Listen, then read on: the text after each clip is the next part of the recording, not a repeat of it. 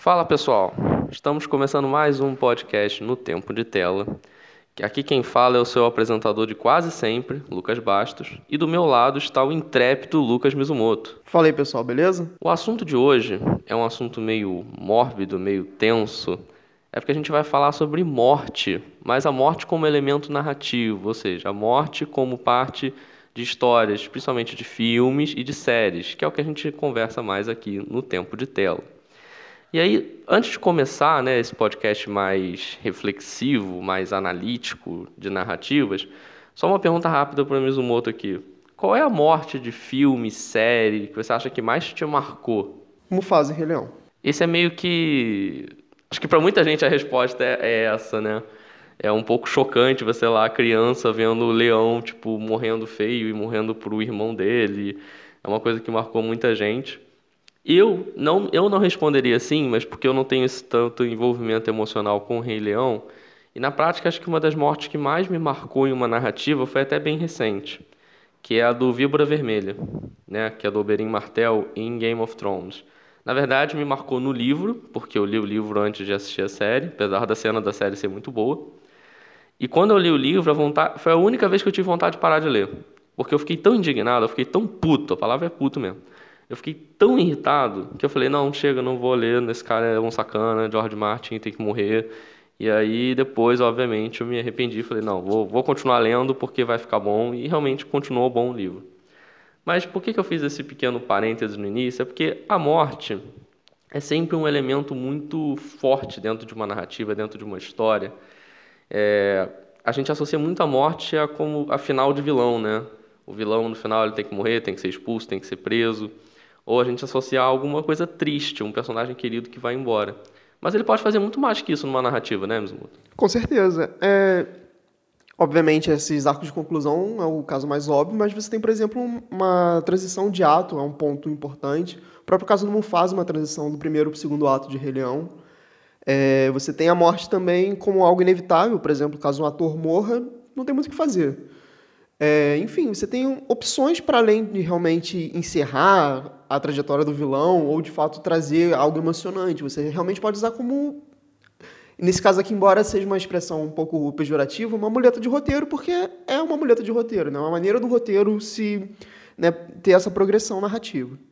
E quando eu dou aula de narrativa para os meus alunos lá, na, lá no meu curso de comunicação, eu falo para eles que uma narrativa é sempre uma escolha e organização de elementos para produzir um sentido.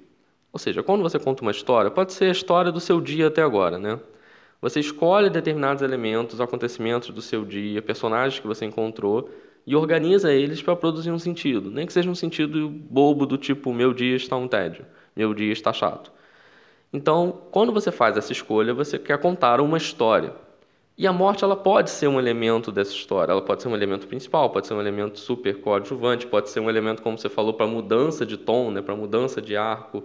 Ela pode fazer as coisas andarem também. E algumas mortes que a gente vai citar aqui são justamente isso, são elementos que se não tivessem acontecido, se tal personagem não tivesse falecido ou tivesse sido assassinado, a história continuaria no status quo, não teria intriga, e sem intriga não tem história. A gente está assistindo, sei lá, qualquer outra coisa, a gente está assistindo um cotidiano banal, e não uma grande narrativa. E a gente resolveu fazer esse podcast justamente porque a gente começou a pensar como que a morte, às vezes ela é usada muito bem, tem exemplos épicos, mas às vezes tem péssimos usos, é, tem da, da muleta mais básica de roteiro, mais boba, até a morte mais insatisfatória, aquela que te deixa puto, é, não por apego ao personagem, mas porque foi realmente mal construída. Aí decidimos fazer esse podcast, que nós vamos separar em três grandes blocos. Primeiro, nós vamos falar da morte bem usada em um roteiro, né, a morte como um bom elemento da narrativa. Depois, vamos falar da morte usada de maneira muito ruim, de maneira negativa, de uma maneira mais pobre dentro de um roteiro. E por último, nós vamos falar das mortes meio que obrigatórias, de situações nas quais não tinha o que fazer, que um personagem teve que morrer. É, são casos muito específicos, até às vezes muito pontuais, mas que vale a pena a gente dar uma pincelada. Bom, a gente vai começar, obviamente, com as mortes boas, né? no caso, as que de fato agradam na narrativa, né? que tem um propósito que a gente julgou aqui que seja interessante, que seja bem utilizado. E o primeiro tópico que a gente colocou aqui foi a morte como elemento de mito fundador, né? Ou seja, se não tivesse a morte presente na história daquele personagem ou daquela narrativa, aquela narrativa não seria conduzida da maneira como ela é.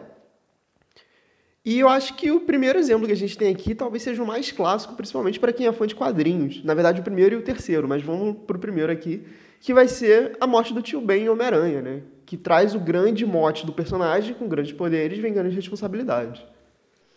Inclusive, uma das minhas maiores críticas ao Homem-Aranha no universo cinematográfico da Marvel é você não ter repetido a história do tio Ben morrendo.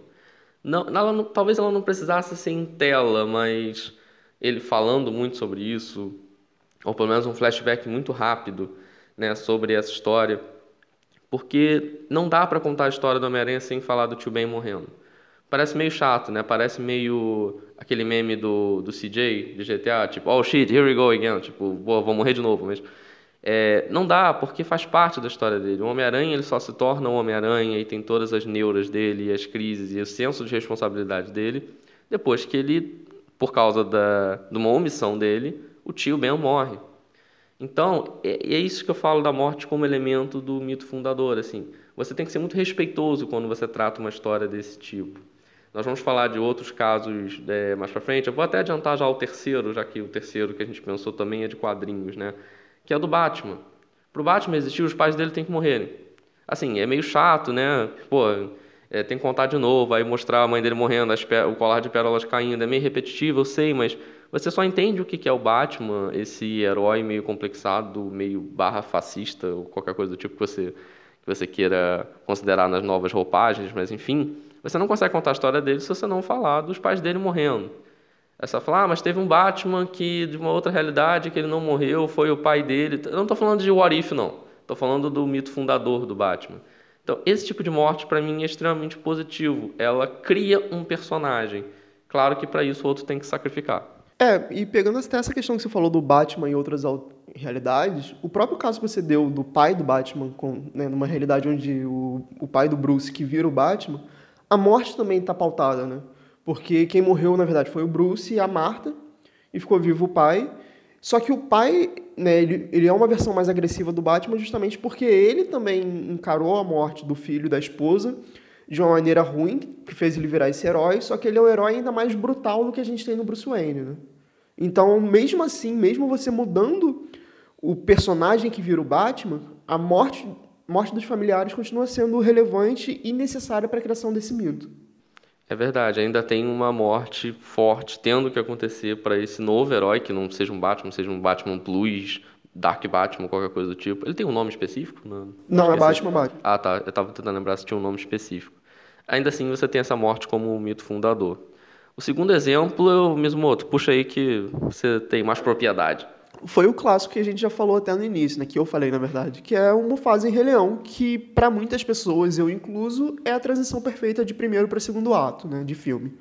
Porque você tem né, realmente esse início da jornada do Simba, né, o afastamento da, da Pedra do Rei, ele saindo ali da savana dele, porque o Mufasa, né, a gente tem o primeiro ato que é basicamente uma construção familiar, onde você tem nessa né, aproximação do filho com o pai, né, do rei ensinando o príncipe como é que vai ser a vida dele, as responsabilidades, os cuidados que ele tem que ter com aquele povo.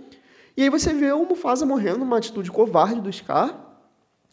É, a gente vê uma, um afastamento da, do Simba, né, no sentido dele não tá vendo de fato o que está acontecendo, ele só vê caindo.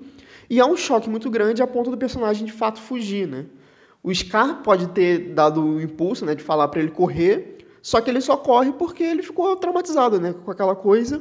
E isso retorna depois lá na virada do segundo para o terceiro ato também, na clássica cena do Mufasa na, nas estrelas, né, do lembre-se de quem você é. Que é basicamente um amarrado né, do primeiro para o terceiro ato, em que o Simba ele tem que lembrar das responsabilidades do ato dele como rei. A morte do Mufasa, como eu falei lá no início, deve ter sido um dos eventos mais traumáticos para muitas infâncias. Que é aquela coisa, né? Ah, o leãozinho, legal. O Mufasa é tipo um Capitão América do, dos leões, né? E aí o leão legal e tal, aí ele é traído, ele cai e aí do nada você vê lá o filhotinho, o Simba, tentando reanimar o pai e tipo, não, ele morreu, tá? Ele realmente morreu, aquele leão maneiro que você conheceu, bonito, uma juba grande, isso aqui, morreu, acabou. É um evento muito traumático e, como você falou, é a transição perfeita de um primeiro para o segundo ato. Né? Se você for fazer um filme, né? você está afim de escrever um roteiro para um filme, assiste Rei Leão e, e veja o que é uma transição de atos, porque realmente é muito bem feito. Encaixa nesse ótimo uso de uma morte. Né? É, o Mufasa tem que morrer para que o Simba é, renasça de outra forma, de uma forma inicialmente traumática, mas depois de uma forma positiva, quando ele vai ter que, depois de muitas provações, assumir o trono, assumir a pedra do rei. Então esse é um excelente uso. E claro que a gente está falando exemplos aqui, gente. Vocês podem depois comentar com a gente outros exemplos que vocês lembrem de histórias que fazem bons ou maus usos desse tipo de, de, de mortes, né? de falecimentos de personagens em narrativas.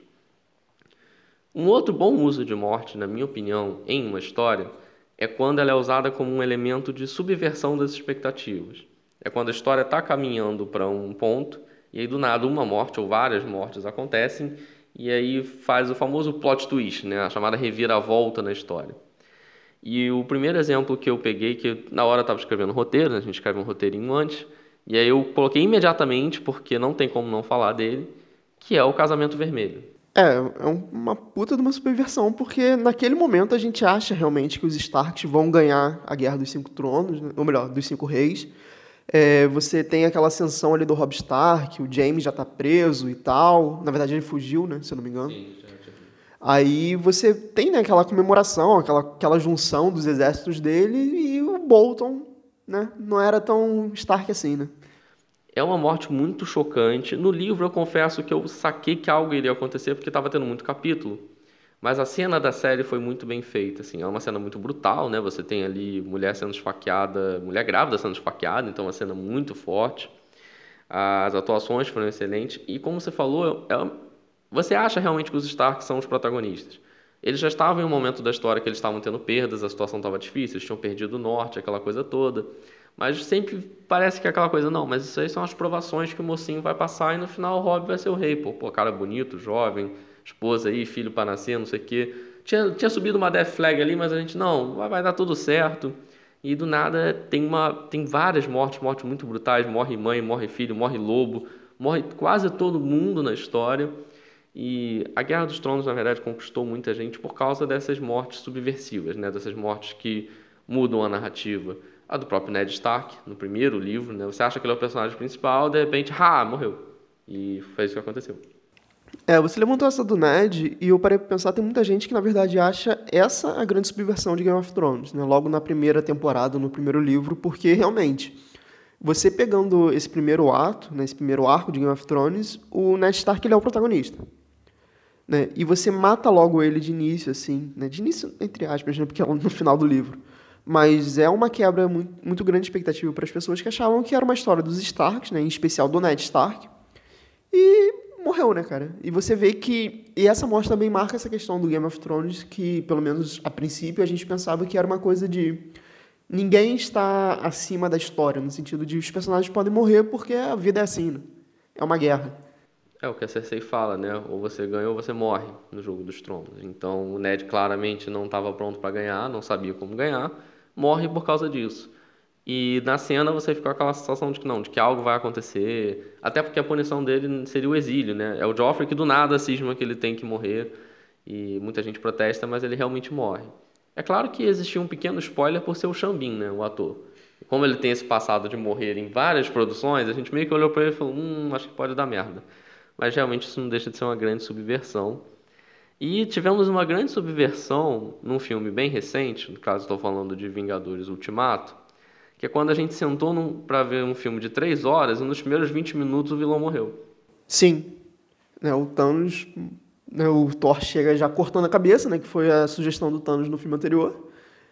Né, e realmente foi uma coisa que, pelo menos eu fiquei muito chocado, porque eu achei que fosse um desenvolvimento super elaborado ali, o Thanos realmente guardando as joias, e não, ele falou, usei porque eu vi que não tinha propósito de guardar, não fazia sentido. E eles matam, e aí eu acho que o filme de fato começa ali, né? Porque eles percebem que o Thanos não era o problema, e sim as joias. Né? Tanto que eles fazem todo o plano para ir pegar as joias em outras realidades, porque né, o Thanos ali, embora ele fosse o grande vilão do Guerra Infinita, a gente vê que, na verdade, ele é quase um meio né, de como fazer aquela história. Né, de, né, ele só estava seguindo o propósito. O propósito que, na verdade, é o grande vilão. Tanto que, quando a gente tem o outro Thanos chegando, a gente vê que o propósito se mantém o mesmo. Então, o personagem, né, por mais que você mate ele uma realidade, ele vai estar sempre querendo fazer aquilo. E isso eu considero uma subversão justamente por conta desse ponto, né? Porque é, o Thanos ele vai ser essa pessoa, esse titã louco, essa, essa mania dele de querer dizimar, seja no primeiro momento metade do universo, no segundo momento recriar o universo, mas é muito mais a ambição dele em si do que o Thanos. Então você matar ele meio que indifere, porque vai continuar tendo problema. Cara, eu achei uma cena excelente, assim, dos primeiros, como você falou, nos primeiros 20 minutos você já ter o Thor putaço, 300% irritado, cortando a cabeça dele.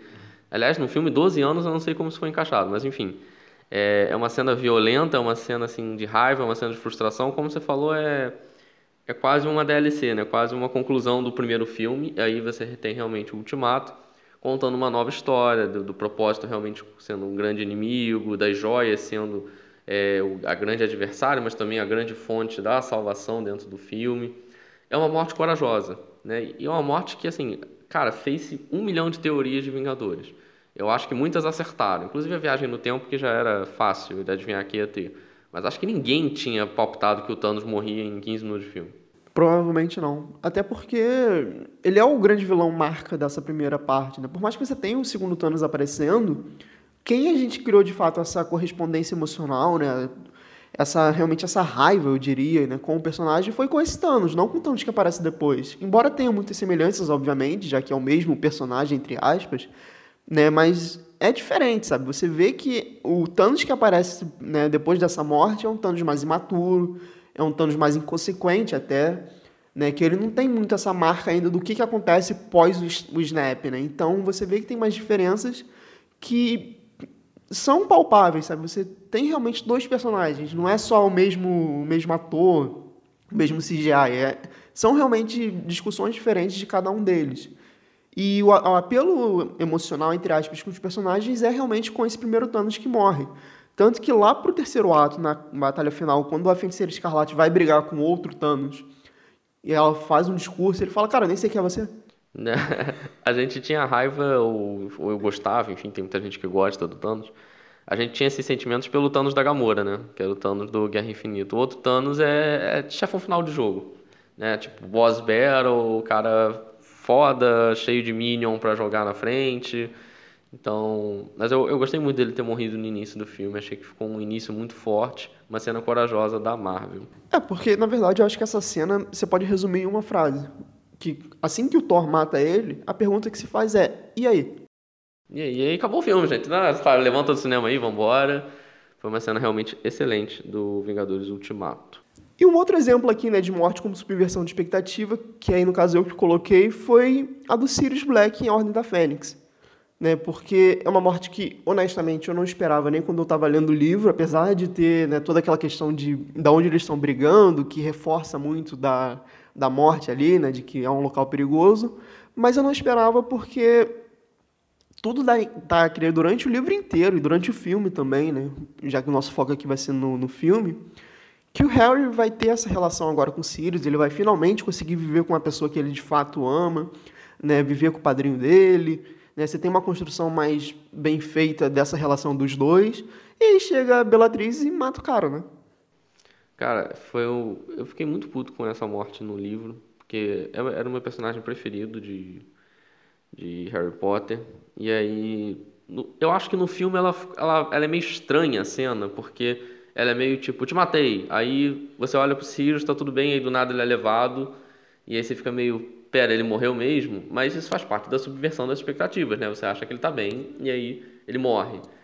Harry Potter ele tem, tem muitas mortes acontecendo, né? Óbvio, não é um Game of Thrones da vida. A gente vai falar sobre outras mortes em determinados momentos. Mas eu acho que a do Sirius, para mim, a do Sirius foi mais doída que a do Dumbledore.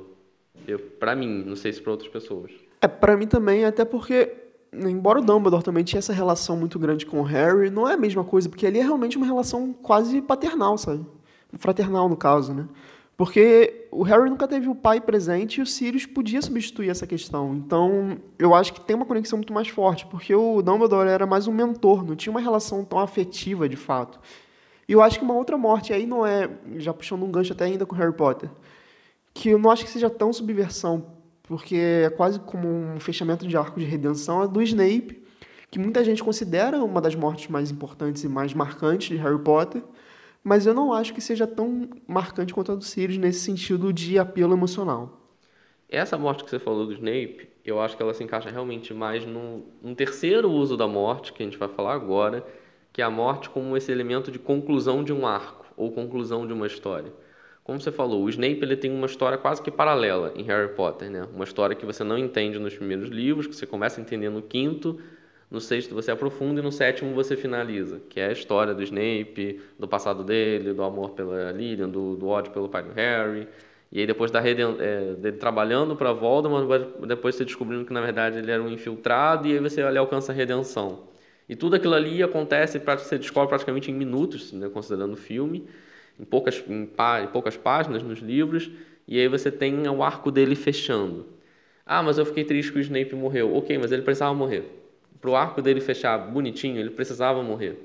Que era uma coisa que eu estava conversando com, com a minha irmã sobre Vingadores, né? Já, já, aproveitando o gancho que a gente falou do Thanos.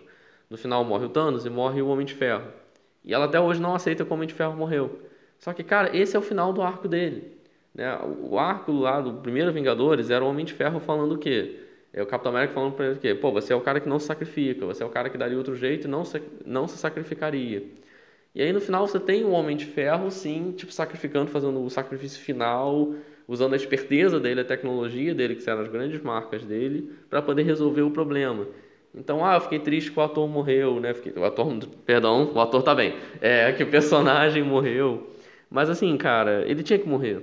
E é isso que eu acho que é um excelente uso da, da morte, né? E Nesse, nesse tópico, eu, eu, vou falar mais de Star Wars, porque eu acho que são as grandes conclusões de narrativa são feitas aqui, que é a do personagem do Anakin Skywalker, no caso, o Darth Vader.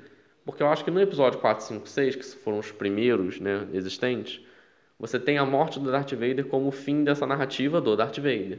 Né? Você tem no primeiro episódio ele Minion do Império, no segundo episódio ele pai do Luke, mas ao mesmo tempo ainda soldado do Império, e aí no terceiro ele decide né, contrariar o império, mata o imperador de forma ridícula, jogando ele de um, de um negócio.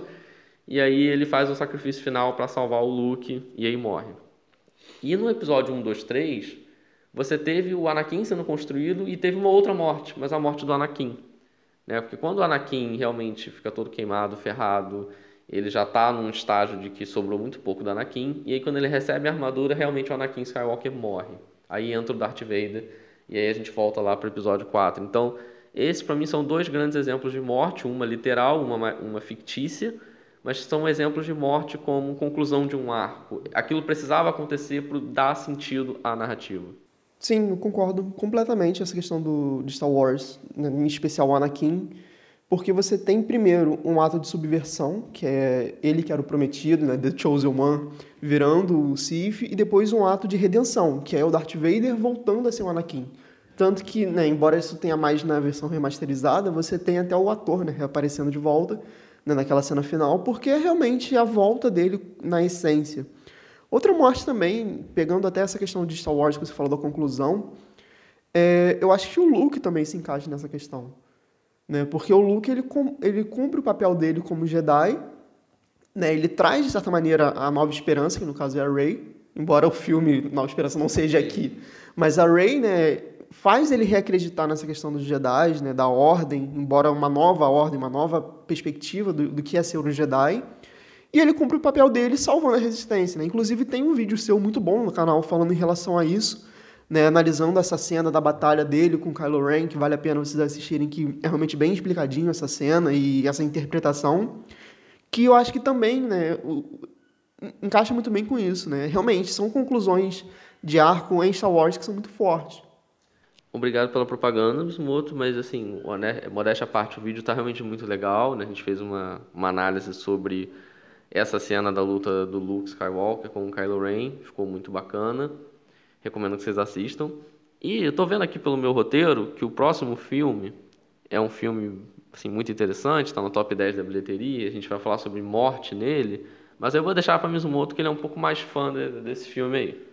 É, então, o próximo filme que a gente vai falar, né, a próxima morte com conclusão de arco, são duas de um mesmo filme, curiosamente, né, mesmo caso que a gente já falou agora. Só que agora a gente vai falar um pouco de Titanic, né, um clássico aí de 98, que é meu filme preferido. E a gente tem tanto a morte do Jack quanto a morte da Rose, que são dois fechamentos de arco da Rose para mim. Porque quando o Jack morre, você tem inclusive a mudança né, da Rose, eu não sei pronunciar o sobrenome inicial dela, para ela virar Rose Dawson, né? Porque ela pega o, sobrenome do Jack, né? E você vê que é realmente uma questão do tipo ela tem que se emancipar, né? Porque o filme nada mais é do que a Rose, né, muito confusa, ela não aceita o casamento arranjado que ela tem, né? Ela ela encontra esse amor junto com Jack, só que ao mesmo tempo Jack também dá umas novas perspectivas de vida para ela, no sentido dela poder ser mais livre, dela poder fazer as coisas que ela quer, né? numa época que é muito difícil, já que a gente está falando né, bem do início dos anos, do século XX, né? Você tem toda essa questão sendo trabalhada no filme. E aí, quando Jack morre, ela vê que ela está sozinha no mundo agora. Né? Então, é realmente uma emancipação da Rose. Né? E aí, depois, no final do filme, de fato, né, os finalmente, que a gente tem a Rose velhinha, deitada na cama. Né? E, embora nunca tenha sido expressamente falado que ela morreu ali, né, você tem aquela sequência passando pelas fotos da vida dela, né, pós os acontecimentos de Titanic, onde a gente vai vendo, né, tudo aquilo que ela conversa com o Jack que, ela, que eles iam fazer juntos, que ela acabou fazendo sozinha ou com o novo companheiro dela, enfim.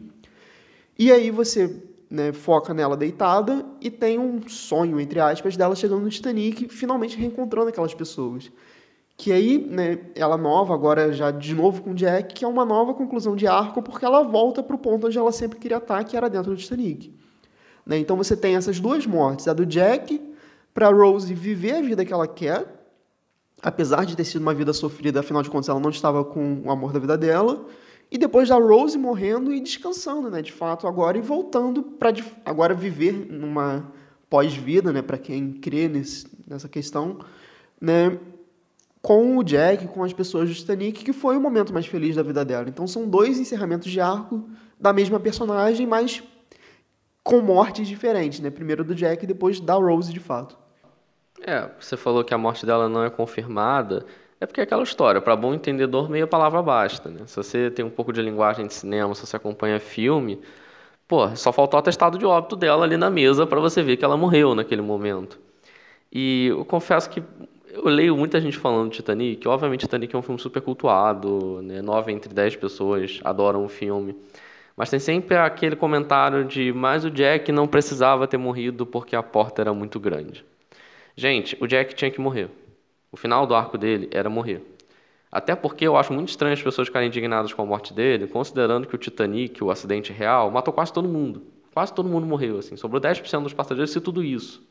Né? Obviamente as pessoas morreram congeladas é, não estavam no meio do oceano, né, nada, né, nada por perto, o socorro demorou, morreram mesmo. E o final do arco do Jack, justamente para Rose poder ter o arco dela, né, poder ter a vida dela, ele precisava morrer ali. E aí eu jogo até para você que essa sempre foi uma dúvida que eu tive. Será que aquela cena não foi mal filmada? Realmente, porque olhando rápido você tem a impressão de que aquela porta é muito grande que os dois podiam ter ficado ali.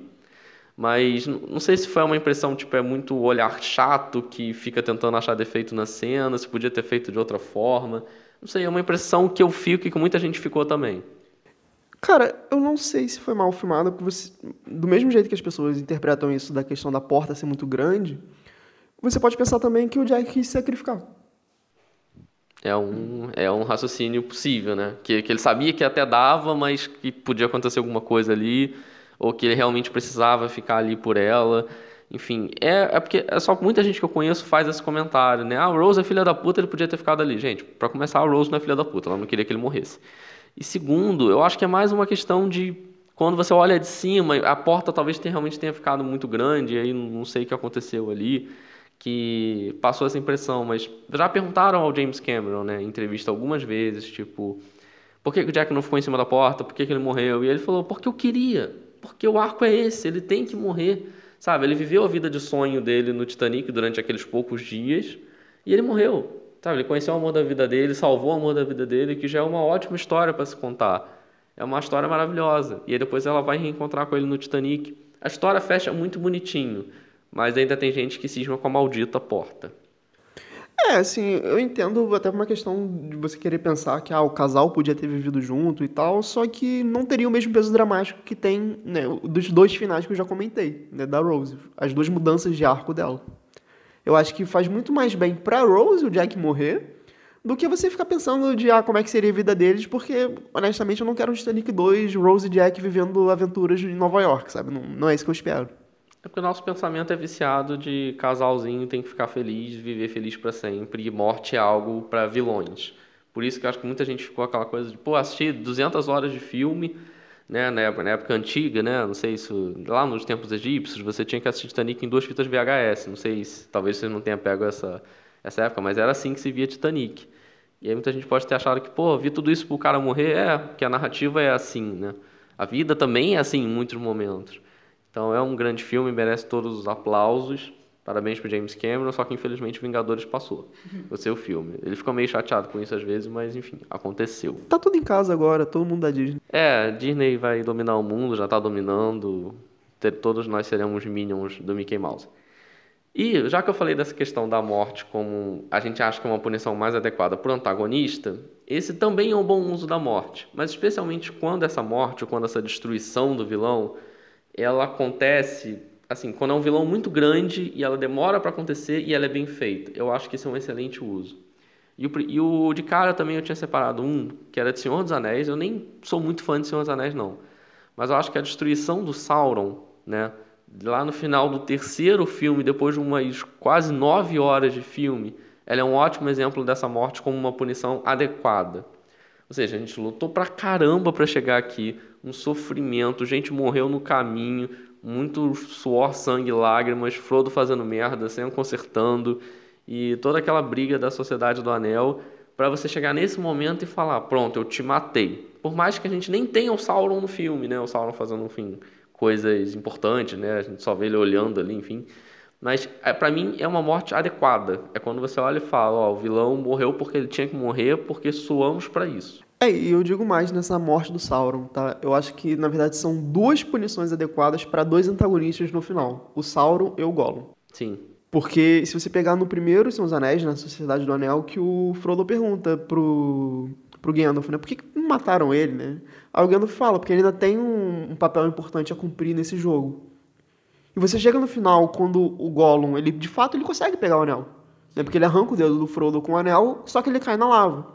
E você vê que é uma punição adequada para toda a ganância, né? Toda a maneira como ele foi corrompido pelo anel, e você vê que não tem mais volta pro Gollum. O Gollum realmente foi consumido. Né? Ele já levou o Sméagol, né? E agora é só o Gollum. E aí, ironicamente, ele pega o anel para ele, morre, só que ele mata junto o Sauron.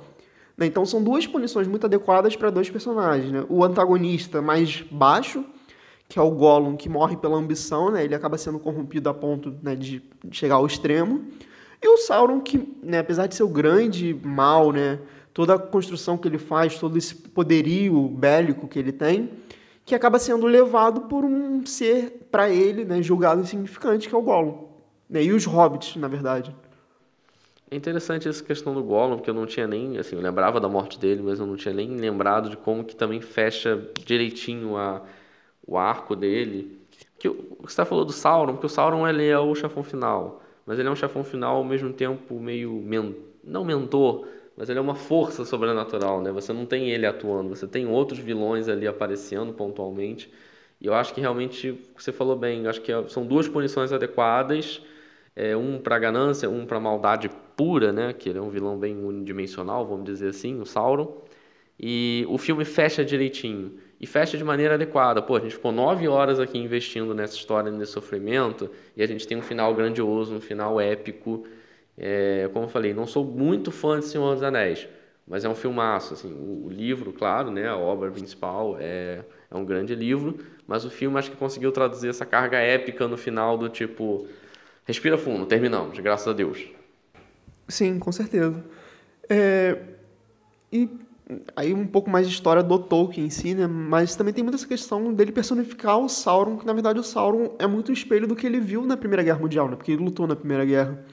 E aí, fazendo jabá até para outra crítica nossa que tem no canal, que é do filme da biografia do Tolkien, né, que eu fiz recentemente, você vê que tem muito esse espelhamento do mundo fantástico trazido pela vivência dele de guerra. E o Sauron nada mais é do que essa personificação, entre aspas, porque não tem um corpo né, durante o Senhor dos Anéis, do mal. Né? E o mal pro, pro Tolkien foi o que ele viu na guerra. É muito interessante, recomendo que vocês assistam a, a crítica e assistam ao filme, que é, foi uma das grandes surpresas, acho, do ano, né? Uma surpresa positiva. O filme barra documentário, é, enfim, esse esquema de filme barra documentário que a gente já citou aqui, do Tolkien. E o outro caso que a gente tinha separado, para a morte como uma punição adequada para o antagonista, e o primeiro representante de Tarantino aqui, né, no nosso podcast, que é a morte do Bill em Kill Bill. Kill Bill, inclusive, é, é o único filme que tem parte 1 e parte 2, né, do, do Tarantino. Ele já até mencionou que talvez até gostasse de fazer um 3, ou enfim, mas só foi especulação também.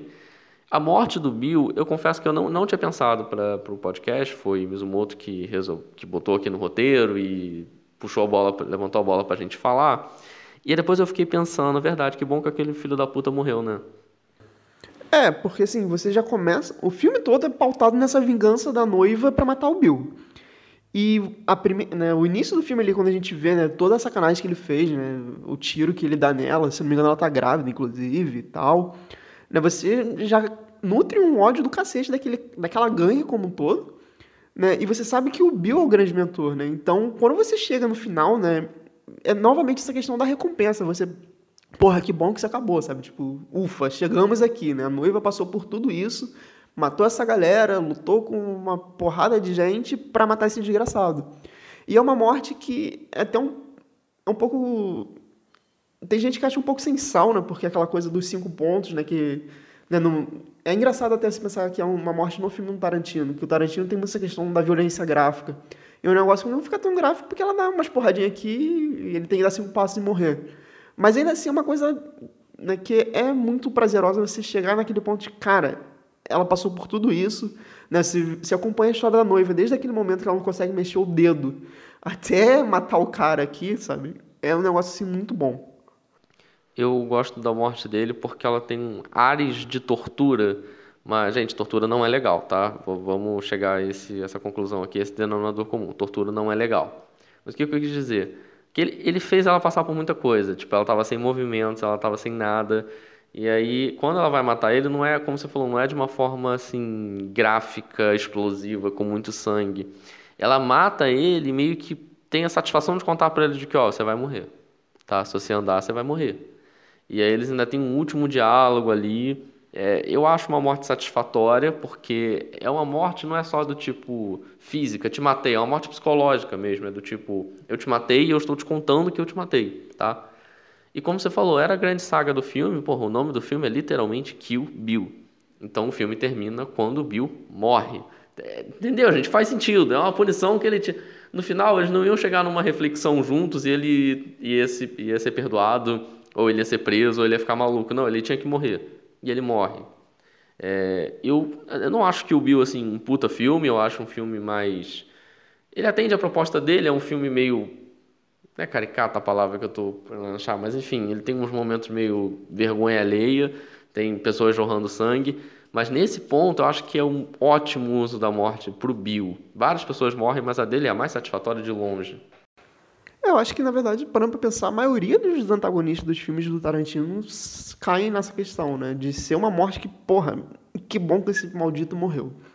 A gente botou o Kill Bill aqui, mas foi um único caso. A gente poderia pegar, por exemplo, né, todos os nazistas de Baixados Inglórios, apesar de ser uma, um apego, entre muitas aspas, tá, gente? Muito grande, tipo, nazista vai morrer é bom, né? Porque é muito fácil você bater em nazista, né? Porque é uma, uma figura que passou para o Ocidente de maneira como um todo como o mal, né? É, você tem, por exemplo, os personagens ali de Django Livre também, né? O, o negro racista, sabe? São personagens que o Tarantino consegue trazer o extremo do caricato né, de figuras antagonistas da história real para morrer nos filmes dele. Então, assim, são mortes de vilões que você fica. Que bom que esse cara morreu.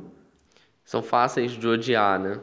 E quando morre é muito satisfatório. Como eu falei, a gente tem essa visão normalmente da, da morte como uma punição para vilania. E quando ela é bem feita, quando ela é adequada, tá de parabéns, a narrativa precisou desse elemento e construiu-se uma boa história. Só que, infelizmente, nem sempre a morte é bem usada dentro de uma história, dentro de um roteiro de filme, de série, de anime, etc. E agora a gente vai começar a falar sobre mortes mal utilizadas ou casos nos quais é, fica meio chato realmente usar esse recurso, fica meio bobo ou até quebra muito a narrativa. E aproveitando, já que a gente falou no, do último caso bom como uma morte com punição adequada, vamos falar então de um exemplo que a morte não é muito adequada ou, enfim, ficou meio estranha. Que é quando essa morte ela é muito fácil, quando existe uma conclusão muito precipitada da narrativa, quando você tem um vilão ali muito bem encaixado e coisa e tal, e você parece que ele vai demorar anos para ser morto e do nada ele morre. E o exemplo mais recente que a gente tem, que a gente pode debater aqui, que é o do Rei da Noite, em Game of Thrones, que a gente ficou o quê? Oito temporadas falando ali dos White Walkers, três temporadas vendo o Rei da Noite fazendo coisas, e ele morre em um episódio. E não só morre no episódio, como morre de uma maneira que, assim, eu até agora de verdade não entendo aquilo ali. Assim, a área chegando do nada, sendo que tinha uma porrada de zumbi naquela porcaria daquele lugar, não faz sentido visualmente, sabe? Ela pulou da onde, sabe? Não tem um helicóptero em Game of Thrones, ela não veio do ar, sabe? É, é, realmente, assim, uma quebra de expectativa danada aquela cena, porque era um personagem super poderoso, né, que mobilizou muito, que era, na verdade, para muita gente o grande mote da história, era essa guerra com os outros, e você chega lá e, porra, resolveu muito rápido. E a morte dele, assim, perde tanto peso que, por exemplo, aquela questão que já tinha levantado antes, que se você mata alguns dos azuis, morre todo mundo que foi transformado por aquele cara. Só que aí mataram o Rei da Noite e morreu todo mundo. Porra, sabe? perde muito. O exército inteiro morre por causa de um cara. Tudo bem, eu entendo que ele é o grande boss e tudo mais, só que ele virou vilãozão genérico. Justamente, porque ele já tinha uma carga de genericidade, vamos dizer assim, porque ele não falava. Isso já é para um vilão é, já é muito complicado. Mas ok, se ele era, se era tão chefão final assim, por que que você se lançou na frente, né? Por que que você deixou uma menina com uma adaga te matar? Porque literalmente você teve um dragão cuspindo fogo nele e ele riu nada aconteceu. Aí você ficou, porra, fudeu, né? Aí vem a área, pula em cima dele, aí tipo, crava uma adaga nele e ele morre. E aí você vendo as críticas, as conversas, né, aquelas entrevistas com os showrunners, né, o Benioff e o D.B. Wise, e eles falam que não, ele pode ter morrido porque a adaga era de vidro era de aço valeriano, ou ele pode ter morrido porque atingiu ele exatamente no ponto que foi usado para ele se tornar o rei da noite. A gente deixou isso em aberto. Caralho, esse é o vilão final, bicho. Você não pode deixar nada em aberto. Não, e não só isso, mas, por exemplo, você pensa essa questão do, do ponto onde ele se transformou. A área não sabe disso. E até onde eu sei, o Bruno falou isso pra ela. Então foi sorte. Sorte dela, entendeu? Porque a cena, ela, ela é muito épica quando você assiste, né? Eu já assisti alguns vídeos de react, assim, nossa, as pessoas vibram, choram, comemoram. É muito satisfatório na hora. Depois você para pra pensar, você fica, cara... Primeiro, cara, não tinha nenhum envolvimento emocional com ele. Então, ela matar e não o John ou a Daenerys, por exemplo, já é um pouco, sei lá, não é tão satisfatório assim. É, segundo, que realmente a cena ficou meio estranha, porque tipo, ela vem correndo e pula. Por que, que ela pula? Ela poderia ter feito aquela coisa de gata dos canais, né? Passado por entre os White Walkers e tal. Chegava na frente dele, ele tentava parar ela, ela trocava de mão e matava ele. Já seria um pouco melhor. E assim, pô, o Rei da Noite ele consegui, não conseguiu parar a área, sabe? Tipo, né, ele ficou lá durante 70 anos, 700 anos treinando e aí no final perde para ela em um episódio. E é aquela coisa, ela, ele morre e morre o exército inteiro e salva todo mundo. É, é muito fácil, entre aspas, porque teve gente que morreu, enfim. Porque foram oito, oito temporadas disso, da gente falando disso, e aí Rei da Noite, a gente falando que Rei da Noite ia matar todo mundo, e ele entra no Interfell quebrando tudo, e aí ele morre porque espetaram um negócio nele. É, e para além disso, né, você perde muito da mitologia que foi criada em cima do personagem porque não foi explorado. No final das contas, você sabia a criação dele e tudo, mas não serviu pra porcaria nenhuma. Porque não teve nenhuma exploração disso, ele simplesmente morreu. Inclusive o Bran também não serviu para nada, né? Que o Bran, que era meio que o a contraparte dele, ficou literalmente olhando para ele, tipo, não, alguém vai algum, algum momento vai me salvar, não sei, tô, tô vendo aqui. Aí eles ficaram se olhando, rolou aquele olhar nulo, porque o Rei da Noite não tem expressão, o Bran também não, então não tem nenhum envolvimento ali. E aí o, a área chega, espeta um negócio nele e o vilão final morreu. E aí, pra muita gente, Game of Thrones acabou ali, né? Porque tava esperando essa luta. Por exemplo, meu cunhado, ele parou, ele só assistiu as duas primeiras. E aí quando a gente estava assistindo a oitava, ele falou: "Ah, eles vão finalmente lutar contra os zumbis de gelo lá". A gente sim, ele: "Pô, finalmente, tava esperando isso". Pô, se ele tava esperando isso, eu fiquei com pena, porque acabou, tá ligado? E aí, um outro exemplo ruim de morte são quando ocorrem muitas mortes desnecessárias, né? São mortes que parece que é só para causar polêmica. Eu não, não vou nem entrar no mérito de história em quadrinho, porque Marvel, DC, etc., é o inferno disso. É personagem morrendo para depois vender quadrinho dele renascendo. Eu não vou nem entrar aí porque a discussão é longa. Eu queria trazer um exemplo do, da série, de uma série que é The Walking Dead. The Walking Dead e Game of Thrones, elas tinham um elemento em comum. Personagens favoritos, personagens principais poderiam morrer a qualquer momento. Isso motivava muita gente a assistir. E em determinados momentos, especialmente quando a série seguia o quadrinho original do Robert Kirkman, isso era muito bem feito. Realmente você tinha personagens morrendo ali em pontos chaves, em pontos inesperados, e isso era muito positivo para a trama. Mas em determinado momento a série começa a fazer, o quadrinho também, mas a série começa a fazer mais uma série de mortes meio bobas, meio sem sentido, meio desnecessárias, é meio que tipo, ah, posso matar todo mundo, é isso aí. E um exemplo que eu trouxe foi da primeira aparição do Negan na série, que é quando o Negan ele junta todo mundo no grupo, pega o bastão, a Lucille e vai matar todo mundo na porrada. E aí no quadrinho, a cena do quadrinho da série é, muito, é quase igual, assim, ele vai realmente escolhendo quase que aleatoriamente quem vai matar e decide matar o Glenn na porrada. Só que a série transformou isso num cliffhanger. Então assim, de uma temporada para outra, ficou martelando uma coisa do tipo, alguém vai morrer, alguém vai morrer, alguém vai morrer, alguém vai morrer. Eu achei isso tão chato. Porque primeiro na prática, quem tinha lido o quadrinho já sabia quem ia morrer. E segundo, que ficou uma coisa do tipo, veja, alguém vai morrer em The Walking Dead, alguém vai morrer, um cara muito mal vai matar alguém. Cara, a gente já teve vilão, já teve vilão que fez exatamente isso. Só mostra a porra da morte. E eu acho isso, um, acho que perde impacto. É, assim, eu nunca acompanhei The Walking Dead, nem, nem li, nem assisti. Mas essa, essa morte do Negan, né, no caso, que o Negan mata, né? Eu já sabia quem era e eu realmente não. A princípio eu fiquei meio. Cara, por que vocês estão enrolando se é um negócio que todo mundo já sabe, sabe? E aí depois. Aí algumas pessoas estavam até pensando, não, ele vai matar outra pessoa para mudar a história, mas. Não, faz, não faria sentido também, eu acho. Não, não me parece coerente. Não, assim, todo mundo sabia quem ia morrer. É, ficou uma coisa, sabe, para vender, tipo, quem será que vai morrer agora em The Walking Dead? A morte se tornou mais importante que o roteiro, entendeu? Porque no quadrinho, quando o Glenn morre, não é porque é o Glenn em si. É para mostrar que o Negan é um cara, tipo, louco. Ele é maluco, assim, ele é sádico. Ele resolveu que ia matar alguém, ele literalmente fez um Nidunité para decidir quem ia morrer. Sabe? Não é tipo, vou dar um tiro, é vou matar na paulada. Então, é a história que tinha que se contar era da brutalidade do Negan. E a série virou uma coisa do tipo, quem vai morrer agora? Eu, eu não gosto disso, eu acho que é um péssimo uso para morte. É, enfim, tem muitas séries, filmes que ficam, ficam martelando essa coisa de vamos matar muita gente para poder criar número. Game of Thrones fez um pouco disso em determinado momento, também de vamos ficar empilhando o corpo aqui para causar impacto. Como eu falei, não vou nem entrar em quadrinho porque isso é um, isso é um caminho sem volta. Um outro tipo de morte que me irrita muito, isso é, pincelamos aqui um exemplo que eu acho que é muito bom para um outro comentar, que são as chamadas mortes off-screen, mortes que acontecem fora da tela. É, o exemplo que a gente botou aqui foi o Lupin, no último filme de Harry Potter, que realmente podia ter sido explorado no filme em si, porque é um personagem muito querido e que tem um envolvimento com o próprio Harry, com a, com a história dos marotos, né? a questão de ser um contato dele com o pai, enfim, tal qual a gente falou da morte do Sirius, que foi uma morte boa aqui, já não é.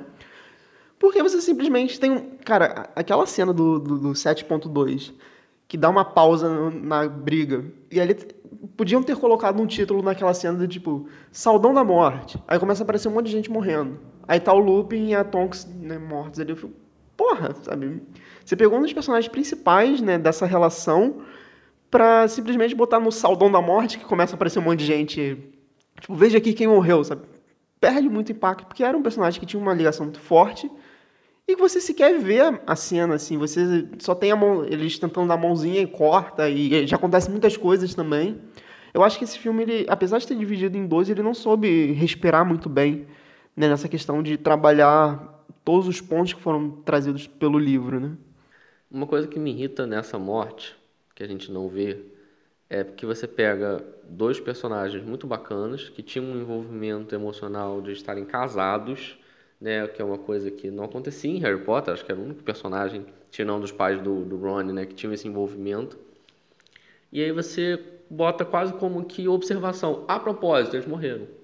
Cara, parece, a sensação de que dá é que, tipo, a J.K. chegou, fez um bingo das mortes, assim. Quem caiu, eu vou falar que morreu, tá? Aí caiu ali, Lupin Tonks. Puta, velho. É, eles morreram. Cara, é muito pouco pro personagem. Você vê, por exemplo, a morte da Bellatrix na mesma batalha é uma morte satisfatória, existe uma construção. Eu tenho algumas críticas como a cena foi filmada, mas é, tem uma satisfação, tem um sentido o jeito que ela morre, e é épico também. Mais no livro do que no filme, mas é épico.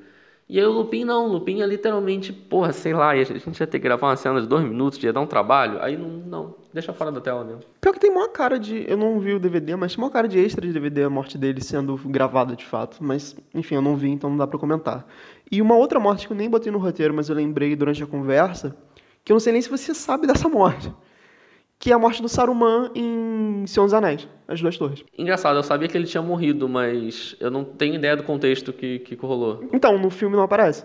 Você não vê o Saruman morrendo, você só vê os entes inundando a torre dele. Ah, sim, sim, é. Só que nos livros você tem como é que ele morre, e eu acho que era uma coisa que podia ter vindo pro filme, porque tal qual a morte do Gollum que eu falei, no livro, quem mata ele é o Língua de Cobra, que é aquele cara que estava enfeitiçando. Que quando ele, aquele cara é expulso, ele é levado para. Ele volta pro, pro Sauron e eles estão inundados, porque os entes tamparam ali, né? Rolou a revolta das árvores. E o, e o Língua de Cobra mata ele, que também é outro caso do vassalo merda matando um mago poderosíssimo. E no, no, no filme você simplesmente do Duas Torres pro Retorno do Rei, cadê o Sauron? Sei lá. É, um ótimo exemplo que você puxou, um ótimo exemplo de uma situação merda, né? O que, que custa você gravar uma cena para eu entender o que está acontecendo? Porque não era um personagem Zé Bunda, era um personagem importante. E aí você joga a morte dele para fora da tela. Isso me irrita muito quando acontece. Aconteceu isso em Game of Thrones também. Acho que foi o único caso, ou um dos pouquíssimos casos, que foi a morte do Peixe Negro, o tio da Catelyn que ele reaparece e aí, enfim, o Jamie consegue retomar a correria. E aí depois vem um cara e fala: "Ah, encontramos o peixe negro, e ele morreu". Pô, cara, o Gustavo ter feito uma cena de morte. Me parece que é um caso do tipo, o ator não quis filmar, o ator não tinha agenda ou ele não quis fazer lá uma coreografia mínima. E aí conta pro Jamie que morreu. Só que fica muito estranho, porque é uma série que a gente tem mortes gráficas, mortes explícitas, mortes épicas. E aí o Brinden vira literalmente um garoto dando recado. Tipo, ah, morreu, tá? A gente encontrou lá, tava morto. Ih, tristeza. Entendeu? Então, é... eu não gosto de morte off-screen. Eu acho que raríssimos casos ela pode ser usada, porque eu quero ver o que acontece. Esse exemplo que você falou do Saruman, cara, porra, é, é muito complicado. Detesto esse tipo de uso de morte na narrativa. E eu odeio ainda mais que quando mortes são desfeitas logo em seguida. E aí a gente poderia citar aqui, acho que qualquer filme da Marvel, né? Porque você tem, vamos lá, Capitão América, o Buck morre, mas não morre. O Loki morre, mas não morre três vezes. E ainda ganha uma série. É, ainda ganha uma série agora. Aí Capitão América 2, Nick Fury morre, mas não morre. Então, assim, a gente pode ir empilhando aqui mortes e não mortes acontecendo, que eu acho que é um recurso muito chato. Aproveitando esse gancho de morte, que morre, mas não morre, uma que eu achei de verdade que tinha acontecido e para mim teria um peso muito grande, que era a Gamora, essa semana parece que confirmaram, vou dar uma pesquisada se eu achar, vou botar o link da notícia, que a Gamora tá viva. A Gamora que caiu? Não, ou aquela outra Gamora. Ah, tá. Ah, cara, é Marvel, né? Assim, não é só a Marvel, tá? Isso é muito comum realmente em histórias e quadrinhos, principalmente. Mas essa muleta de, meu Deus, um personagem morreu. Não, pera, ele tá bem. Porra, isso é muito chato.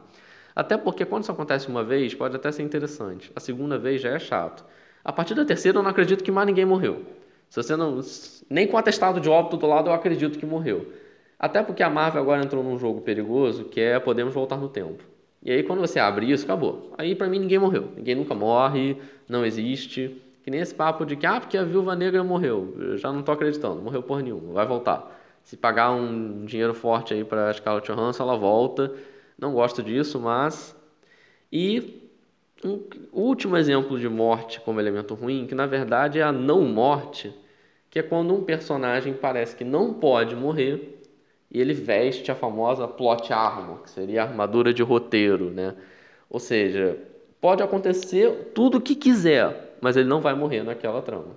O primeiro exemplo que eu botei aqui, na real, eu botei e parando para refletir, eu não sei se é exatamente ruim porque é necessário para narrativa. É porque se você esse cara morresse, você não teria livro nem filme, que é Harry Potter. É, se o Harry morrer, ele é literalmente o título, né, do, do negócio. No entanto, eu, eu botei ele muito em função dos memes que a galera faz. Por exemplo, é, se não fosse Hermione, você não passaria do primeiro filme. Porque, cara, o Harry, tudo bem, é um personagem super carismático, você tem um apego emocional muito grande, a profecia dele com Voldemort, pipipi, popopó e tal, só que, porra, você vê que é muito realmente um trabalho em conjunto de todos os personagens do que o do Harry. Porque se o Harry tivesse sozinho no rolê, ele já tinha morrido na Pedra Filosofal, sabe? É, já tinha morrido acho que no primeiro voo de vassoura, quase. Porque é complicado, coitado do Harry. E uma coisa que me irrita no Harry Potter é que é uma coisa até que o Voldemort fala para ele no livro, né? Que, cara, tem sempre alguém se sacrificando para te salvar, sabe? Para com isso, me enfrenta cara a cara, porque, enfim. E aí, sempre que o Voldemort tenta matar, acontece uma coisa. Tipo, o Voldemort lança a Vada Kedavra, ele lança Expelliarmus. Ah, não, eles estão empatando porque tem uma conexão entre as varinhas, não sei o quê. A puta que pariu, você não quer matar ele. Fala que você não quer matar o Harry. Aí quando Voldemort mata ele, não, porque na verdade ele matou o Horcrux que tinha dentro do Harry e por isso o Harry continua vivo. Porra, é mais fácil falar que você quer que ele fique vivo até o final. Assim, essa questão da Horcrux eu acho que é até interessante, né, de, do fato do Voldemort ter querido matar tanto ele que passou né, uma parte da alma dele e tal. Eu acho que é uma, uma construção interessante. Só que assim, se você fez isso, eu também me pergunto por que, que tem a Pedra da Ressurreição junto naquele momento, sabe? Se só matou o Horcrux, podia ter deixado o Harry. Né? Enfim, eu acho. E aí entra especialmente o filme, que eu acho algumas cenas muito estranhas. Aquela cena do Harry, tipo, deitado e aí do nada ele sai correndo, tá com você. Tipo, é meio. Sei lá, não gosto muito daquela cena especificamente. É, foi o que eu falei, assim, eu entendo que de fato ele precisa viver, ele tem a conexão, até uma questão de profecia e tudo mais, e que eu gosto muito de Harry Potter, só pra deixar claro aqui. Mas eu não sei, eu sinto muito isso que o Harry, ele por si só não tem é, uma independência muito grande para fazer as coisas, ele precisa de outras pessoas, porque senão ele teria morrido. Em diversas situações você fala, tipo, ah lá, ele vai morrer. E ele não morre porque precisa continuar, né? É. Harry Potter não me incomoda tanto, mas acho que é porque eu não sou tão fã assim, eu não tenho esse envolvimento emocional tão forte, apesar de eu gostar. Mas o que me irrita muito o plot armor em Game of Thrones especificamente. Porque como eu falei, a proposta inicial da série, dos livros era, todo mundo pode morrer. E aí, a partir da quinta temporada, rola um asterisco para alguns personagens. E rola uns 35 asteriscos pro Jon Snow. Porque ele não pode morrer. Depois que ele ressuscita, ele vira imortal, assim. Ele tá quase morrendo, aí vem o exército do Mindinho e salva. Ele tá quase morrendo, aí vem o tio dele com a porra de uma corrente pegando fogo, quase um Ghost Rider, e salva ele, do nada. E aí na última temporada ele literalmente mata Daenerys, o Drogon olha para ele e não mata ele, queima, queima o trono. Inclusive rolou, descobriram o script, né? Saiu o script essa semana da cena. No script está escrito: Drogon não mata porque ele não quer. Ele não quer matar o John. Tipo, ele olha para ele e fala: Você matou minha mãe. Mas vamos esquecer isso. Vamos você, você é brother. E aí não mata. Então assim, isso para mim é uma plot armor tão podre, tão podre, tão pobre em uma série que justamente era tinha um outro argumento do tipo todo mundo pode morrer se você toma, fizer escolhas ruins você vai ter consequências ruins e aí o Snow não morria nem, nem se você desse três tiros nele, ele morria. É, outro caso também eu acho, por exemplo, a área. Porque, assim, se parando pra pensar, o propósito da área ficar viva é pra completar a lista dela. Sim. E aí ela vai lá pra Bravos, enfim, faz treinamento e tal, aí ela é esfaqueada, ela não morre após ser é. esfaqueada e tal. Só que depois você descobre que, na verdade, o propósito dela não é cumprir a lista dela, só que assim, são várias conveniências narrativas para a área também ficar viva. Acho que as pessoas têm menos raiva da área não morrer porque ela é uma personagem muito mais carismática e que faz mais coisas de fato. Porque o Jon Snow, embora seja um personagem que tem o protagonismo e tal, cara, assim, ele não, não passa essa sensação, tipo, você não cria um carisma tão grande com o Jon Snow da série. Exatamente, o do livro eu acho muito melhor. Nada contra o Kit Harington em si, eu acho que a construção do personagem mesmo que não me agrada tanto na série. Mas você estava falando agora do, da área, interessante, né? Porque realmente ela tinha esse propósito da lista. Ela tá quase terminando. Aí chega em determinado episódio, a Melisandre fala para ela: oh, não, esquece, você tinha outro plot. Deixa eu te contar qual é o seu roteiro. Ela resolve o roteiro no episódio. Aí ela vai para Porto Real para finalizar a lista dela com a Cersei. Ela não finaliza, porque alguém já fechou antes, enfim, já aconteceu uma situação. E aí no sexto episódio eu achei que ela fosse morrer. Eu achei que ela fosse tentar matar a Daenerys e morrer. E isso ia causar, enfim, a fúria do Jon Snow. Só que não, ela não morre porque ela tem que pegar um barco e desbravar o oeste. Porque sim. Porque sim. Porque pra narrativa dela, morrer fecharia legal. Só que não quiseram, ela, ela, enfim, ela não morre por nada. Minha irmã fica indignada com a área não morrer. É, ela fica mais indignada com a área não morrer do que com o Jon Snow não morrer. Ela concorda com você. Ela fica, pô, essa menina é de ferro, assim, nada acontece. Ela tá em Porto Real, teve dragão soltando fogo, desmoronamento. E aparece até um cavalo mágico para ela, do nada, para ela poder sobreviver, sabe? Aparece um cavalo mágico que não ajuda em nada, né? No final das contas. Sim. Cara, aquela cena ali, sei lá, acho que os caras queriam fazer uma coisa e esqueceram. Tipo, ai caralho, o cavalo. Tipo, é, enfim, triste. Então, como último exemplo de morte mal utilizada, mal feita em uma série, um filme, etc., é aquele caso clássico de, mor de personagem feminina que morre pro personagem ganhar força e descobrir o objetivo dele na vida. Um exemplo que mais recente disso foi o Deadpool 2, que no início do filme a Vanessa morre e tipo, ela morre nos primeiros 10 minutos de filme pro Deadpool descobrir que ele quer morrer também para ficar com ela, para descobrir um novo objetivo na vida. Inclusive isso é zoado, isso foi satirizado pelo próprio filme naquela versão para criança, naquela versão 13 anos, que ele fala isso, né, no início do filme, ele fala: "Cara, isso é ridículo". Tipo, isso é um, em anime isso é muito comum, né? A personagem feminina que morre para tipo, vá, ah, por favor, seja melhor, não sei o quê. Eu acho isso tão pobre, tão ridículo. Realmente perde muita força, porque, cara, utiliza a personagem direito, sabe? Não, não, deixa ela ali só pra ser um defunto, literalmente, sabe? Porque ela vira flashback, ela vira quase a, o rosto na nuvem, né? Que, que olha para você e vira aquela motivação. Foi como você falou no início, é a pura muleta de roteiro, né? É tipo, ah, esse personagem aqui não tá sabendo o que fazer, ele tá indeciso, mata a namorada dele, foda-se. E parece que a personagem feminina serve só para isso, né? Serve para ela vira a famosa por trás de todo todo grande homem tem uma grande mulher, não sei o que, tipo, acho tão pouco.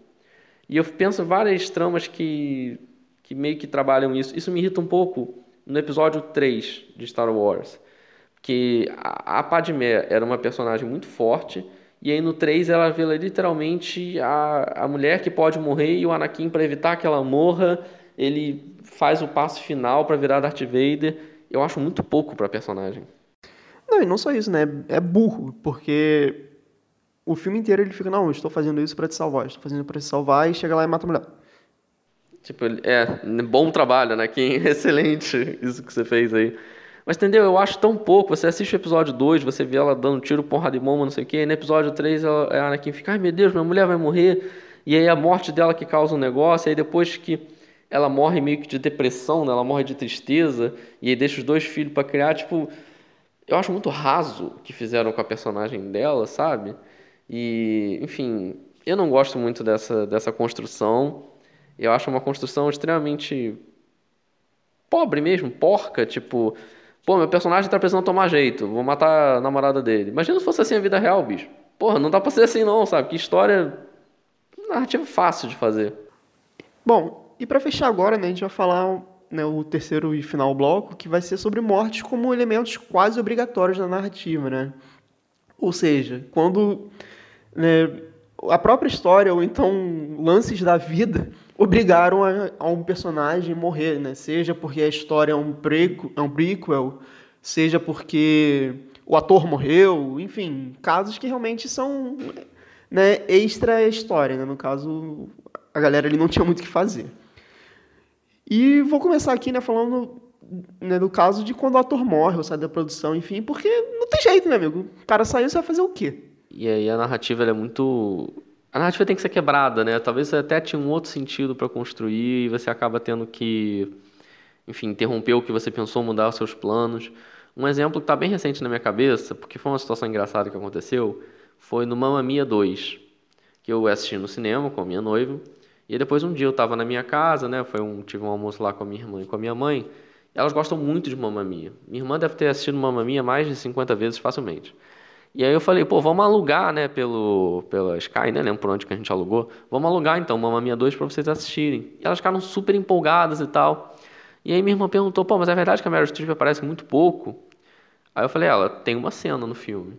Ela, mas por que isso? Eu falei, não, assiste o filme que você vai entender. E logo no início do filme ele conta que a Meryl Streep morreu, a personagem da Meryl Streep morreu. Né? E eles tiveram que fazer isso porque a Meryl Streep não estava com condição de gravar, enfim, questões contratuais, ela não ia conseguir gravar o filme inteiro. E aí o recurso que eles tiveram foi matar ela. Cara, minha mãe e minha irmã ficaram tão indignadas com isso, tão irritadas com isso. Minha mãe não terminou de assistir o filme, ela foi dormir, tipo, ela foi fazer outra coisa, tipo, palavras dela, tipo, não, para mim perdeu o sentido do filme, não quero mais. E a minha irmã assistiu, mas assistiu aquela coisa, vou assistir pela força do ódio. Eu vou assistir para poder criticar com propriedade. E, mas cara, não tem o que fazer aí. O personagem principal não quer fazer o filme. Ou você não faz o filme, ou você mata ela. Vai botar ela para viajar? Vai fazer intercâmbio? Vai descobrir o oeste, que nem a área? Faz o quê? Não tem o que fazer. É, outro caso que eu botei aqui, que é uma morte que. Aí foi o ator que morreu de fato, né? Que foi o Brian Conner, né? O personagem do Paul Walker em Velozes e Furiosos, porque no filme ele não morre. Né? Só que você tem uma morte figurada ali pelo seguinte, porque né, no final do Velozes e Furiosos 7 eles resolvem o problema lá, né? eles brigam com o personagem de Jason Statham, e o Brian, ele finalmente faz o que ele sempre quis fazer, que é viver de boa com a Mia, que é a esposa dele, que agora ele tem um filho, ele tem novas responsabilidades, né? ele não pode mais ficar nessa vida de crime. E né, o filme encerra o arco do Paul Walker de uma maneira como ele encontrou a paz. Né? Ele ficou tranquilo ali no, na casa dele na praia, né, cuidando do filho, curtindo a vida dele. Então acho que é uma coisa muito respeitosa que o filme faz, porque eles poderiam ter matado o personagem dele, né? podia ter sido uma, uma cena também dramática, uma cena épica, só que não, eles preferiram fazer uma coisa realmente deixar o personagem descansar, né? E é um respeito muito grande por ator, né? Porque o, o cara faleceu e ele tinha um envolvimento muito grande com a produção do filme, né? Ele e o Vin Diesel eram amigos de verdade, né? Assim, o cara, se não me engano, ele era padrinho da filha do Vin Diesel. O Vin Diesel tem uma relação muito grande com a família do Paul Walker e tal. Então foi realmente uma escolha narrativa de você deixar o personagem vivo, só que você que sabe da história, né, do background do, dos personagens, dos atores, você sabe que aquilo ali foi, na verdade, uma morte figurada dele descansando, né? Eu acho isso muito respeitoso, uma franquia que o mote principal... Né? Tem muita gente que fala, ah, Velozes Furiosos é essa corrida e porrada, mas não é. O mote de Velozes Furiosos é família. Inclusive, eles repetem isso 700 vezes no, nos filmes. É, você falou da questão do, da maneira respeitosa que eles trataram o tema, eles podiam ter feito só uma morte off-screen, como a gente falou, né? Ah, teve um acidente e ele morreu. Né? Teve um, sei lá, um vilão aí atacou não sei aonde e aí o Paul Walker morreu. E não, eles fizeram uma forma muito bonita. A cena, todo mundo lembra, né? Dos carros pegando estradas diferentes. E aí, só para relembrar, ele já tinha gravado algumas cenas do, do filme, ele não tinha gravado não, nada? Não, ele já tinha gravado, ele já tinha feito boa parte do filme, na verdade. Só que ele morreu no acidente e, para complementar a gravação, tanto que é por isso que ele aparece muito de costas nesse filme, usaram os dois irmãos dele que um é dublê de corpo e o outro é de rosto, se não me engano. Aí fizeram uma correção de computação gráfica no rosto do irmão. Aquela última cena, inclusive, é a computação gráfica, né? Que tinha essa curiosidade, porque um irmão dele é muito parecido com ele fisicamente, tem o mesmo porte físico, e o outro é parecido de rosto. Aí meio que juntaram para terminar a participação dele no filme. É, essa questão de ator que morre e a gente não sabe qual vai ser a solução que vai chegar, talvez seja uma solução meio parecida com essa do do Paul Walker, do, do ator que esqueci o nome agora. Do ator do Paul Walker. Do, do personagem, do Brian. Perdão, do Brian. Eu tava esquecendo, eu confundi os dois, perdão. É, uma solução que a gente não sabe o que vai ser feita é para Carrie Fisher, né? Que a Carrie Fisher faleceu, é, na época do episódio 8 ela já tinha falecido ali, né? Na época que estava saindo. E aí todo mundo perguntou, cara, e o episódio 9? O que, que vai ser da Leia, né? Porque o episódio 9 está aí chegando em dezembro. E a Leia vai aparecer, não vai? E assim, ela não tinha gravado, parece que nada, do episódio 9. Mas a produção já falou que tem muitas cenas do episódio 7 que não foram usadas. E assim, o trailer, o primeiro teaser que a gente teve já deu a impressão de que eles vão usar algumas dessas cenas. Mas a gente não sabe se eles vão usar essas cenas como flashback, tipo alguém lembrando dela de maneira assim saudosista, né? Lembrando da Leia e joga a cena.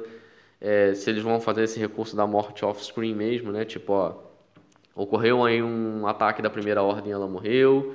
É, a gente não sabe o que, que vai acontecer com, com ela, mas tudo indica de que a personagem vai ter que morrer, né? É, se não morrer, vai ter que ser afastada. Eu, eu sou das pessoas que defendem a teoria de que ela vai morrer na, nas famosas letras subindo no Star Wars, sabe? Eu acho que ou ela vai morrer ou ela vai ser afastada. É, eu, eu tenho esse palpite também, que quando subir as letras a gente vai falar, olha, teve um ataque, General Leia Organa morreu, e aí a gente vai ter a Rey lembrando dela, vai ter aquela cena que aparece no teaser, dela abraçando a Leia, que é uma cena de arquivo, né? Uma cena que já estava gravada do episódio 7.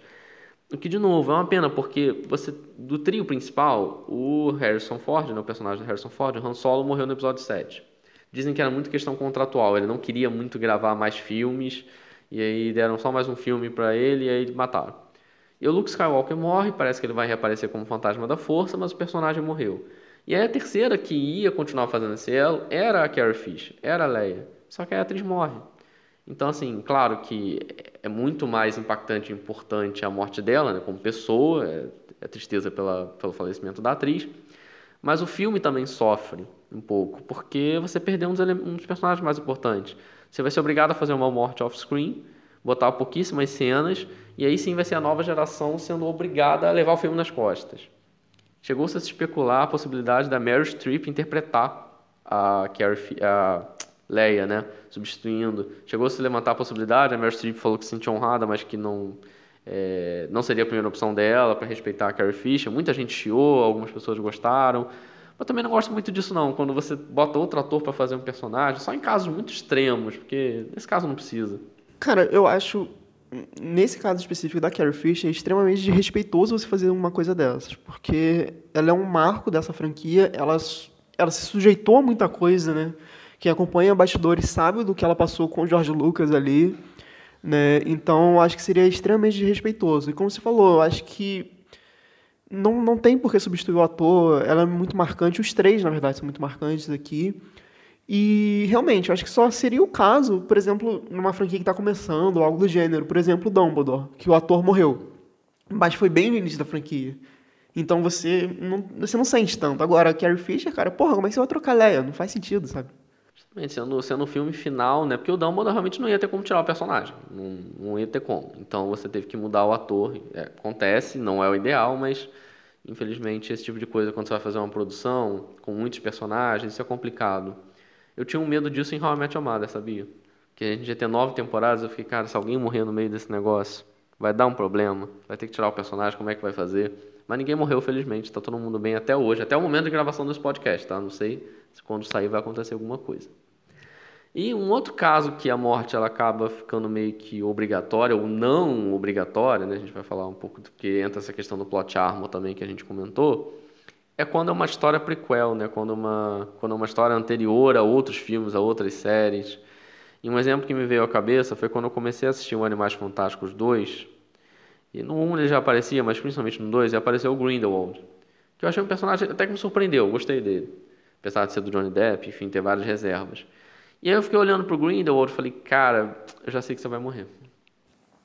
É, mas, mas na verdade ele morre no Harry Potter, né? Ele morre no livro 6, se não me engano. 6 ou 7. Sim, mas eu sei que ele vai morrer, sabe? É, eu entendo, eu entendo esse ponto. Realmente, é, é meio chato que você já tá vendo aquilo ali, sabendo das coisas. Por exemplo, também, aí voltando pra Star Wars, que...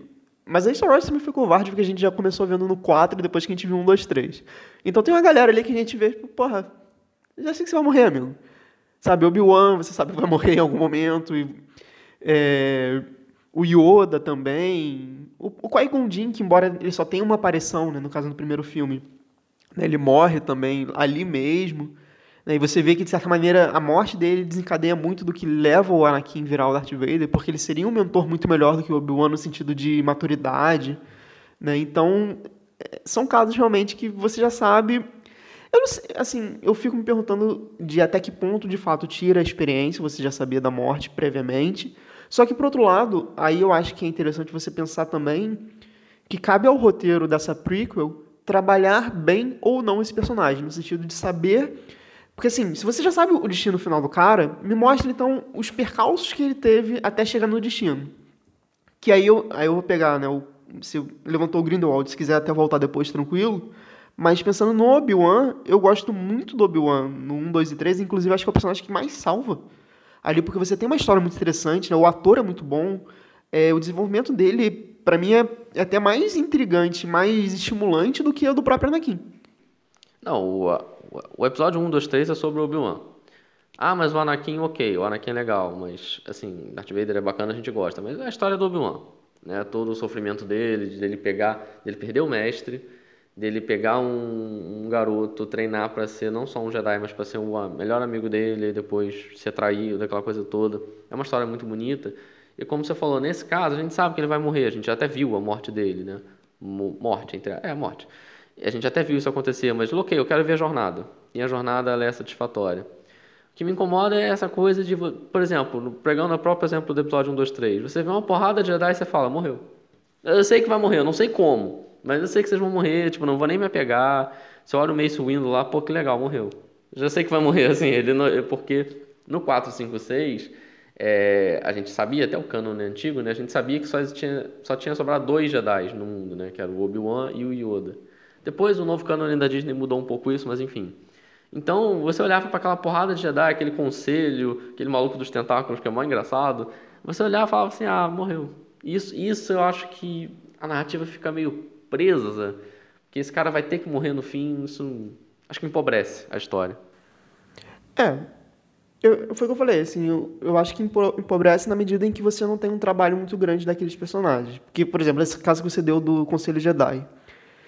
Eu acho que é interessante você ver que tipo, a ordem era muito grande e tudo mais, eles tinham todo um poderio e tal, que foi destruído né, pelo, pelo, pela traição ali e tudo mais. Só que realmente tinha uma galera ali que é Jedi C, né? Jedi do, do sábio de luz verde, Jedi aleatório do sábio de luz azul, é, é meio, sei lá, são personagens que estão ali realmente você não vai ter envolvimento porque na prática eles são bucha de canhão, eles vão morrer no primeiro tiro da, dos clones. Enfim, é, fica meio pobre a narrativa realmente.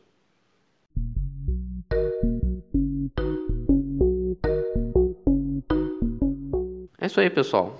Essa foi a nossa discussão sobre a morte como um elemento de narrativa, né? especialmente de roteiro de filme, roteiro de série. É, o papo foi longo, mas eu gostei pra caramba. Eu acho que a gente passou por vários filmes, né? Não só filmes de cultura, é, filmes geeks, né? Mas enfim, filmes de maneira geral, séries. A gente não falou muito de anime, né? Mas tem alguns casos que se encaixam. Por exemplo, a morte do L em Death Note, que eu acho que é uma das mortes que ela tem um pouco de subversão de expectativas, mas eu acho que a, trama nunca se recupera depois disso, né? A trama eu acho que fica muito é uma morte que é legal ela surpreender, mas ao mesmo tempo nada de bom, nada de melhor que aquilo que tinha antes aparece. Pelo contrário.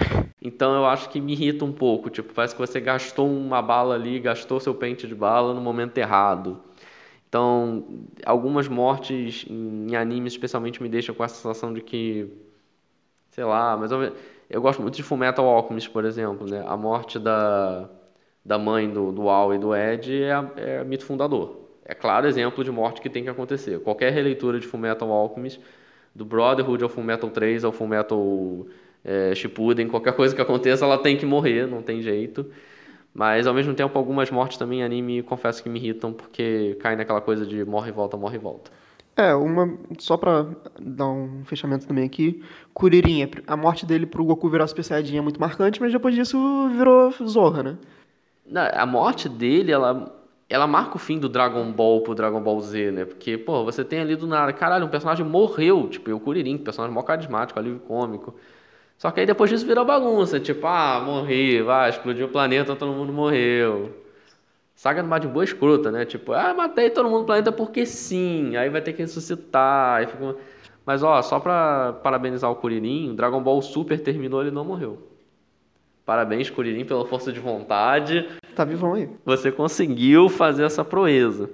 Mas, enfim, o papo foi muito legal. Acho que é, a gente fez uma discussão mais analítica. Os outros podcasts a gente estava fazendo mais uma coisa de análise caso a caso. Essa foi uma reflexão mais geral sobre bons e maus usos da morte como elemento da narrativa, mortes de heróis, mortes de vilões. E lembrei de muitos casos, muitas mortes doloridas, mas também lembramos de muitos casos muito pífios, de mortes meio tipo, nossa, nada a ver. Gostei do papo. Sim, foi bem bacana. Eu acho que, como eu sempre, sempre falo, né? Eu acho que esse exercício de pensar realmente nas histórias para além do, do, mais óbvio, assim, de realmente pensar do, da construção, de por que, que chegou nesse ponto da morte, se essa morte foi bem trabalhada, é sempre bem válido. Acho que você tem que aproveitar a mídia para além de só assistir. Obviamente tem casos que você só quer ver tiro, borrada e bomba, enfim, beleza. Mas eu acho que é legal né, ter esse exercício, eu acho que é bacana. E, né, como você falou no início, obviamente tem muito mais morte, né? Não são só essas que a gente falou aqui, comenta aqui pra gente. Eu lembrei, por exemplo, o Walter White em Breaking Bad, que é uma clássica, assim. O Gus também de Breaking Bad. Na real, Breaking Bad tem muitas mortes icônicas.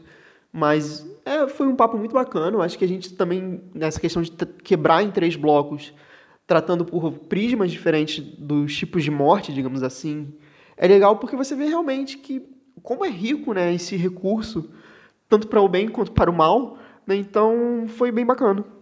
É, se você gostou desse bate-papo Pode elogiar a gente, a gente gosta também, mas principalmente além de elogios, a gente gosta de críticas, né?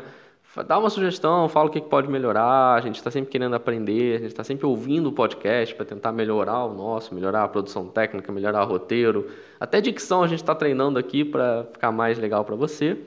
E conversa com a gente, né?